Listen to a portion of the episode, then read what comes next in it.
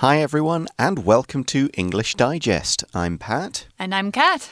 And our article today is all about whether we could be a little dirtier. I think I think most Taiwanese people would be very opposed to this idea. Yeah, I think. Everyone I know here is just squeaky clean. I know. I think if my wife actually even hears me reading this article, she won't let me come home. She'll Same with my girlfriend. Force me to have a shower.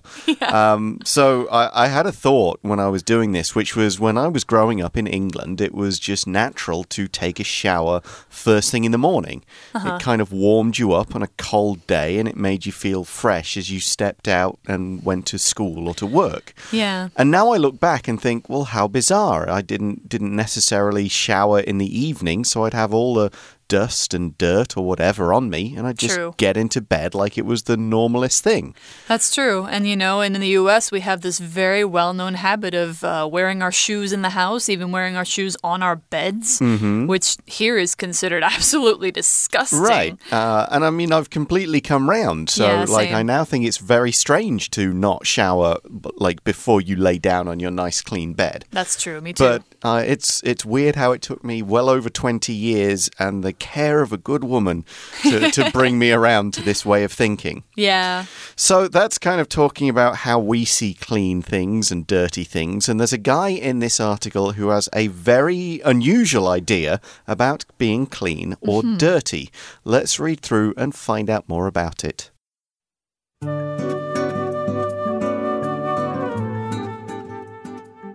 Imagine someone telling you they hadn't used soap in the shower for the last five years. Wouldn't that be absurdly gross? You'd probably guess that they smelled disgusting and were as dirty as a stray dog. Skipping the soap is exactly what Dr. James Hamblin has done, though. About five years ago, Hamblin, who lectures at the Yale School of Public Health, started using nothing on his skin in the shower except water. He does use soap when he washes his hands, though, which Hamblin emphasizes is extremely important for keeping harmful germs at bay. Yet, despite his lack of fragrant cleansers, Hamblin says he smells just fine, and his skin is now healthier than ever. Why is this? Hamblin believes that we are so obsessed with being clean that we're actually harming our skin by damaging the natural microbiome that lives there and keeps us healthy.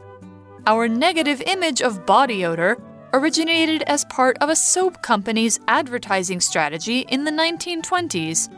Since then, we've been insecure about anyone smelling even a little bit of our body odor, so we use large amounts of soap and deodorant to hide our natural scents.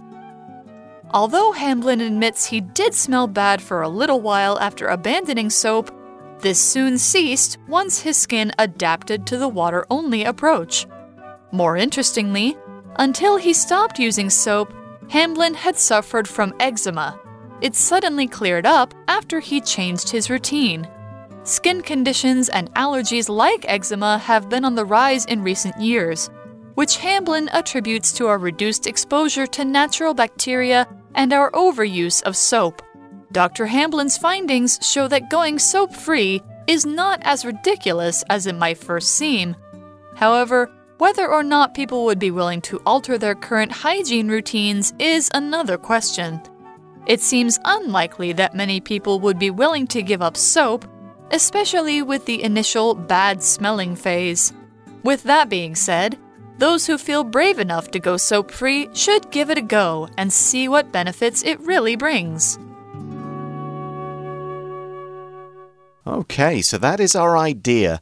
Give up soap, give up shower gel, give up anything you put on your skin in the shower except water, and keep soap for hand washing. What do you think? Um, it's not a new idea to me because I've heard of people going shampoo free before. Mm-hmm. And it apparently works because, you know, uh, after a while, your hair or your head adjusts and you stop getting greasy hair. You stop you know, overproducing oil, and your body kind of naturally balances out to adjust for the fact that you're no longer scrubbing all of its oils off of it. I mean, that does make sense. I mean, you know, soap is, I guess, been around in some forms for a long time, but Mm-hmm. there was certainly times when people never bathed, you know, Yeah. but once a month or something like that. So, Yeah. Um, anyway, let's have a look at the article and look at the theory and some of the words in it. Mm-hmm. Imagine someone telling you that they hadn't used soap in the shower for the last five years. You might think, you wouldn't that be absurdly gross? so, gross is a word that means kind of disgusting. Basically, you, you, it's the sort of thing you might think of. Somebody is somebody's picking their nose and eating what they pull out. That's Oh, gross. That is gross. You know, somebody's like ru rubbing their hands on the floor and then serving food with it. That's gross. That is gross. The guy in the restaurant just dropped the knife on the floor and picked it up and put it back on your plate. That is gross. now, personally, um, I always think of gross as being more American slang. It is True. used in the UK. I guess it's crossed over. Um, but I always think of it as, as this meaning of the word being an American creation. I could be wrong. So then, what do you guys typically say in the UK? Well, we've adopted gross. Okay. But I always But thought more of it. disgusting. Yeah, I just always thought of it as an American word. I could be Oh, completely wrong. There you go. But yeah, it means disgusting. Really disgusting. Yeah, I think it's interesting how it originally came from a totally different meaning. Like gross would mean like the total of something or very large. Right. Yeah. But here it just means disgusting. So, yeah, it's an interesting slang word or informal word, I guess you could say. That's why we say absurdly gross, like super nasty. You'd probably guess that they smelled disgusting and were as dirty as a stray dog. Not just any dog, a stray dog. So we see that skipping the soap is exactly what Dr. James Hamblin has done, though. Skipping just means going without. If you skip a meal, you don't eat the meal. If you skip school, you don't go to school. Don't do mm-hmm. that. Yeah, you want to stay in school, don't skip school. But he's skipping the soap, and he's been doing this for five years. It mm. says about five years ago, Hamblin, who lectures at the Yale School of Public Health, which is a very prestigious school, might I say, started using nothing on his skin in the shower except water. So, yeah, he, he lectured as a, at a school of public health, and it's at Yale University, which is one of the top three schools in the US, I mm-hmm. think. Um, so he should know what he's talking about, He really. really, you know, he's the guy who would know. He's hmm. the expert. So that's a sort of experiment that he started doing, and he's just kept doing it because apparently it works. Yeah, it's not completely no soap, though. We do Yeah. see he does use soap when he washes his hands, though, which Hamblin emphasizes is extremely important for keeping harmful germs at bay.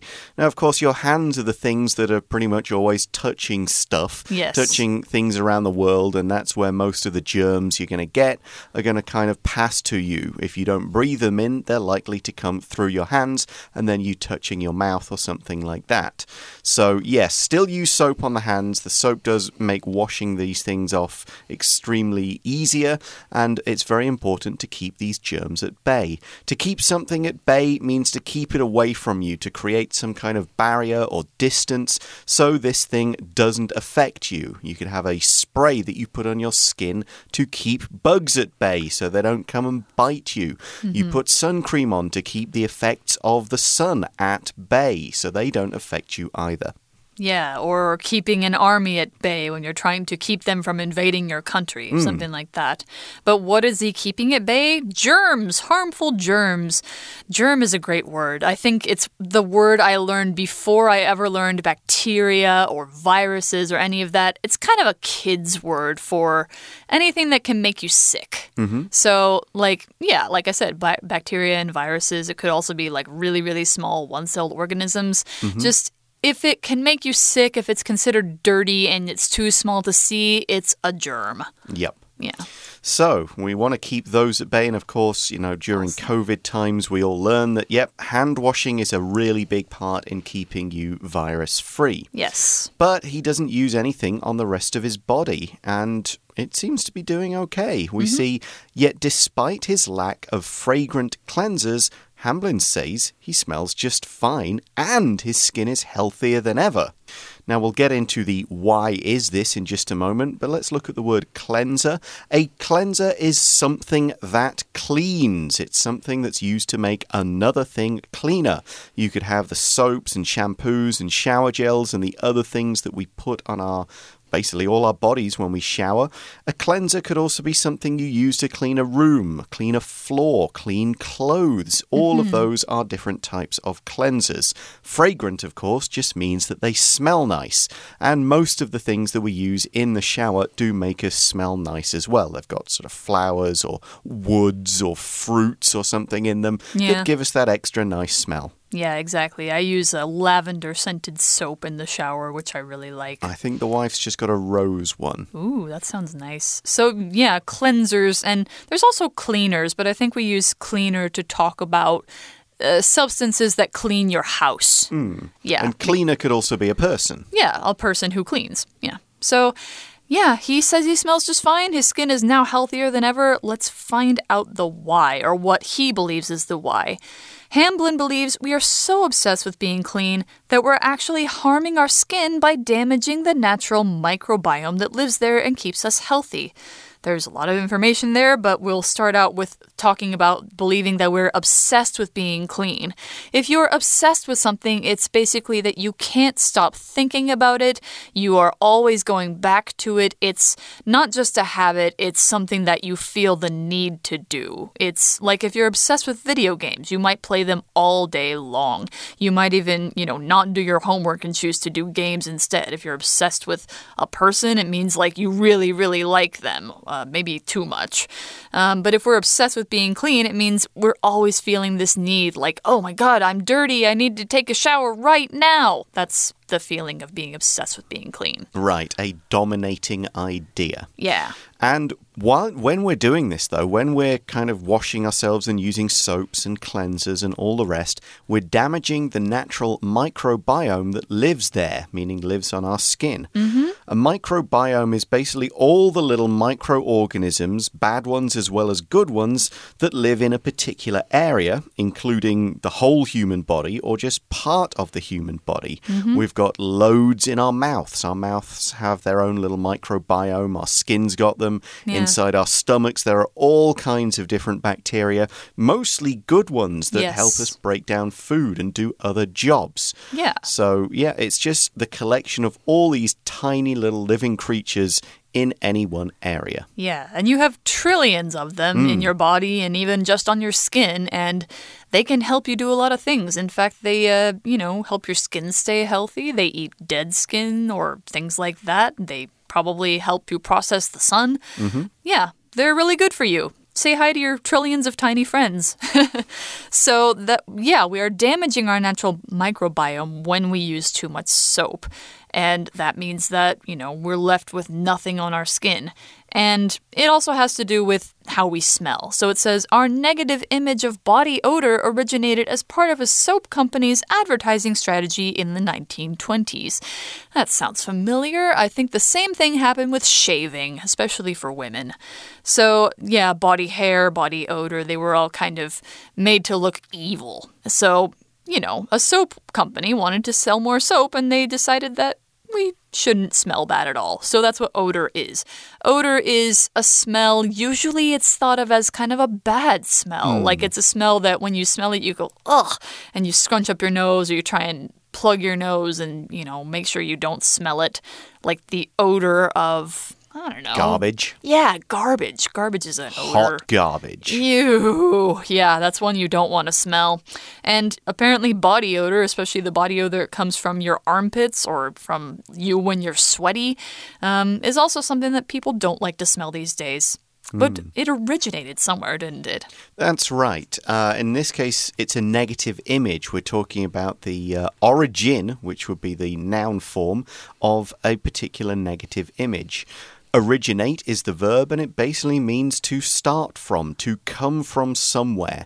So we use this word when we want to pinpoint where something began. And we actually find out it started as an advertising strategy. And any good advertising strategy means coming up with a problem and then saying your product is the thing that solves the problem. Mm -hmm. So maybe you're highlighting someone's bored use our video game. And yeah. so here the strategy is nobody wants to smell bad, use our soap. And by really focusing on how bad we might smell if we don't use it, that kind of creates this, this uh, idea, this negative image in people's minds body odor is bad. It's interesting how many things have been created to solve a problem with our bodies that we didn't know we had. Mm. Yeah. So since then, we've been insecure about anyone smelling even a little bit of our body odor. So we use large amounts of soap and deodorant to hide our natural scents. So, yeah, that's true. And I think in Taiwan, I think fewer people use deodorant. I think it's not that I mean, it's sold here, but I hmm. think not everybody uses it. Like everyone in the US uses deodorant. If you don't, you're kind of considered to be a gross person. I use deodorant, and deodorant is basically it's either a spray or it's a stick that you usually put under your armpits. You mm -hmm. apply it under your armpits, and it stops you from sweating and it stops you from smelling bad. Yeah, the, the anti sweating bit, we call it an antiperspirant yes, because perspiration is sweat. That I find more important in Taiwan because of the amount of sweating you do in the summer. Mm -hmm. I kind of would prefer to stay a little drier. Uh, I'm not too worried about the deodorant. Uh, apparently, I don't have a strong body odor. It's That's good. Um, what my wife's never complained about it. So, mm. Uh, yeah, deodorant is something I could maybe try to go without. Yeah. Um, but the stuff that stops me from sweating quite so much is more useful for me. Yeah, it is because sweat can make you really uncomfortable. It can give you a rash. I yeah. think like you kind of mm. need to prevent it. Yeah, messes up your clothes as well. Yeah. All right, we're going to take a short break right now and we're going to come back to find out more about Dr. James Hamblin's no soap idea.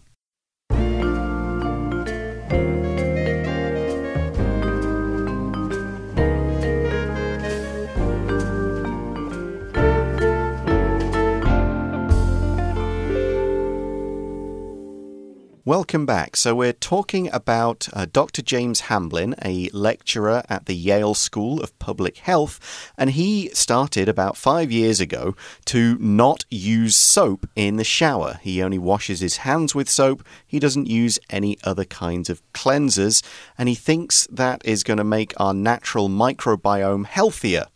Uh, mm-hmm. and so, what happened when he did it? We see next that although Hamblin admits he did smell bad for a little while after abandoning soap, this soon ceased once his skin adapted to the water only approach.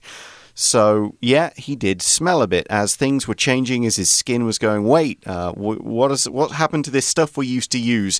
Now we can't take care of ourselves and the dirt and the smells and anything like that. Yeah, this, now we're producing too much bacteria and yeah. it's not being washed away. Right, this changed. Uh, this ceased. Cease means to stop. So he stopped smelling bad a little while. We don't know exactly how long, but what we do know is his skin adapted. If something adapts, it changes over time to better suit the new conditions it finds itself in. Uh, if you look back at the history of evolution, Basically, almost every kind of plant and animal you'll ever see has adapted in some way to be a better survivor in those conditions, to use what resources it has, compete better with the other things that it needs to compete with, and just make these little changes to suit and do what needs to be done. Mm -hmm. Yeah, so your skin can adapt.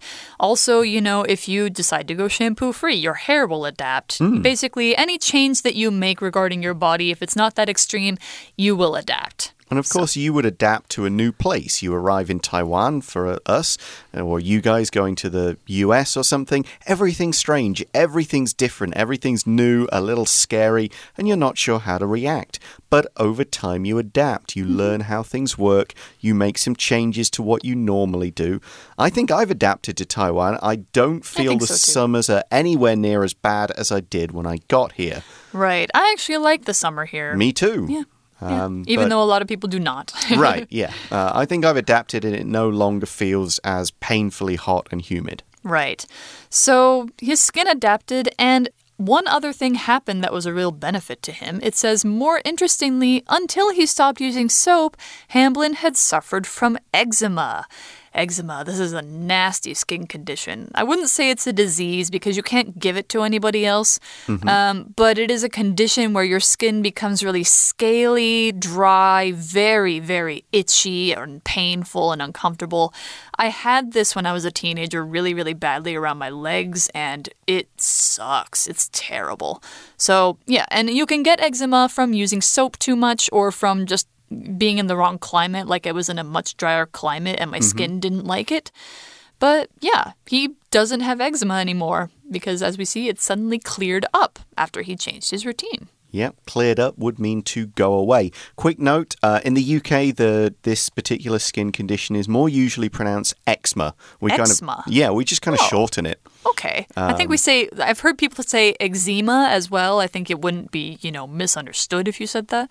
But I, I usually hear eczema. Yeah, there's so we've got a few. It's a it's an unusual looking word. So Uh-huh.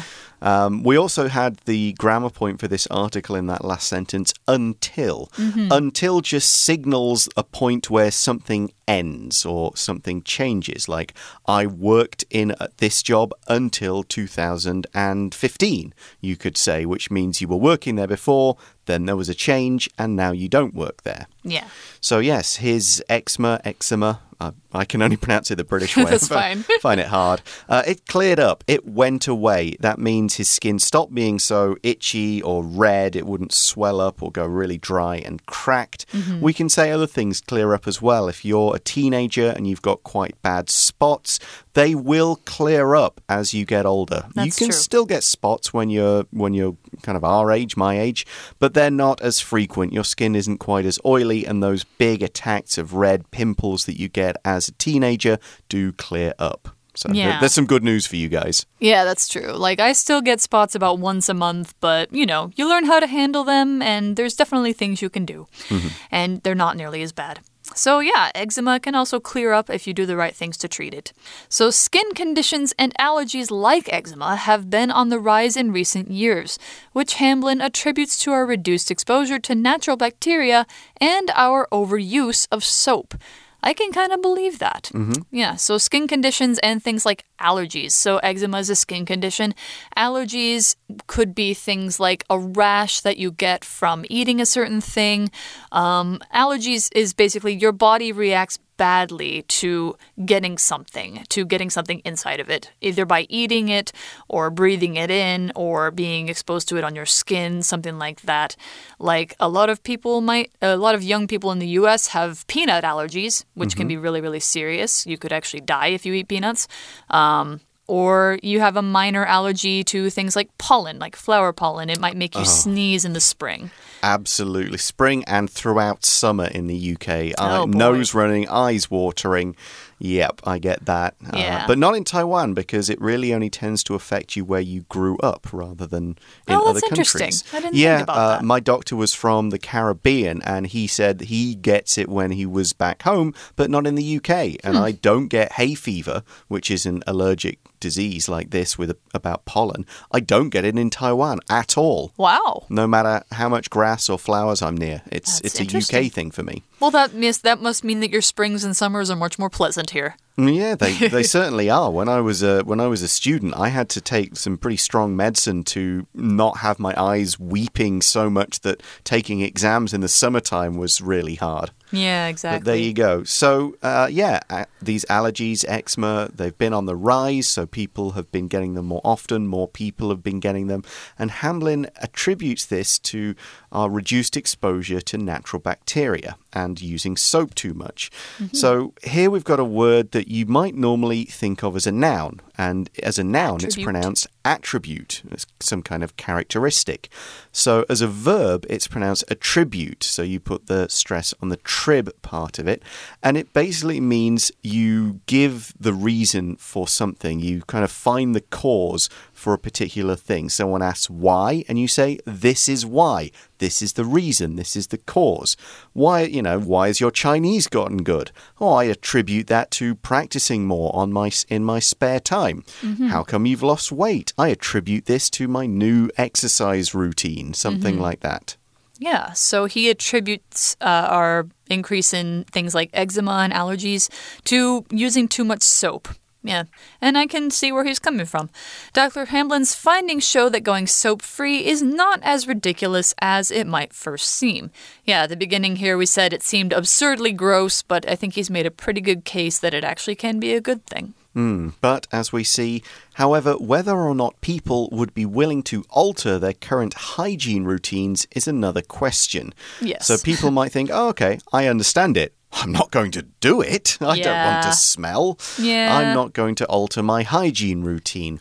Hygiene is basically the process of keeping kind of not not just clean but clean in a safe way. Yes. It's doing the things like washing your hands, preparing food in the right way, keeping your plates and knives and all and your kitchen surfaces clean. Very important in hospitals, so it's using the protective equipment, it's covering things up, washing hands, wearing masks masks. Basically, everything people have been doing around the world, or should have been doing, right. for the last 18 months or so. Yeah, exactly. So, you know, hygiene has been a big concern in the age of COVID. It should be a big concern in people's lives no matter what. Like, you should always be washing your hands when you get in somewhere. Um, you should always be paying attention to how your food is prepared and whether you're making sure you're doing it in a way that it's not being contaminated with dirt. Mm. Yeah hygiene, you know, is a big concern. And that's why people are really attached to using soap. it seems unlikely that many people would be willing to give up soap. Yeah, that's true of me, especially with the initial bad smelling phase. Yeah, because I think, you know, probably it'd be a matter of weeks that mm -hmm. you would mm-hmm. smell pretty terrible and you might not want to be around other people or have other people be around you. And you might just not want to go through that. Right, uh, and I think it'd be it'd be weird, sort of having that. We talked in the introduction about taking a shower before bed. If I'm just washing, I'm not sure if my wife would be too pleased about anything that might get left on towels or bed sheets as I'm adjusting to this new routine. Mm -hmm, kind of exactly. Thing. But, as the article finishes, with that being said, those who feel brave enough to go soap free should give it a go and see what benefits it really brings. Mm -hmm. So, the transition phrase we have here, with that being said, you could cut out the with and just have it as yeah, that being, being said. said. And this is used just to refer to the previous sentence and to then present a contrast in the next sentence or the next paragraph or something like that. It's saying, This is true, but this is also true, and these ideas are contrasting. Yeah. And then we have the phrase give it a go, which basically just means try it. You know, experiment, give it a chance, give it a try, yeah. give it a go see what happens. Exactly. And so, if you're brave enough to go soap free and you don't uh, feel too insecure about smelling bad for a little while, you will eventually not smell bad, probably but right. it's up to you. Yeah. And uh, yeah, we hope you've learned something today. It's it's definitely something to consider that mm. you know being super duper clean is not always a good thing. Yep, food for thought. Yeah. Well, that's all we've got time for. Thanks very much for listening. For English Digest, I'm Pat. I'm Kat. We'll talk to you again soon. Bye. See you later.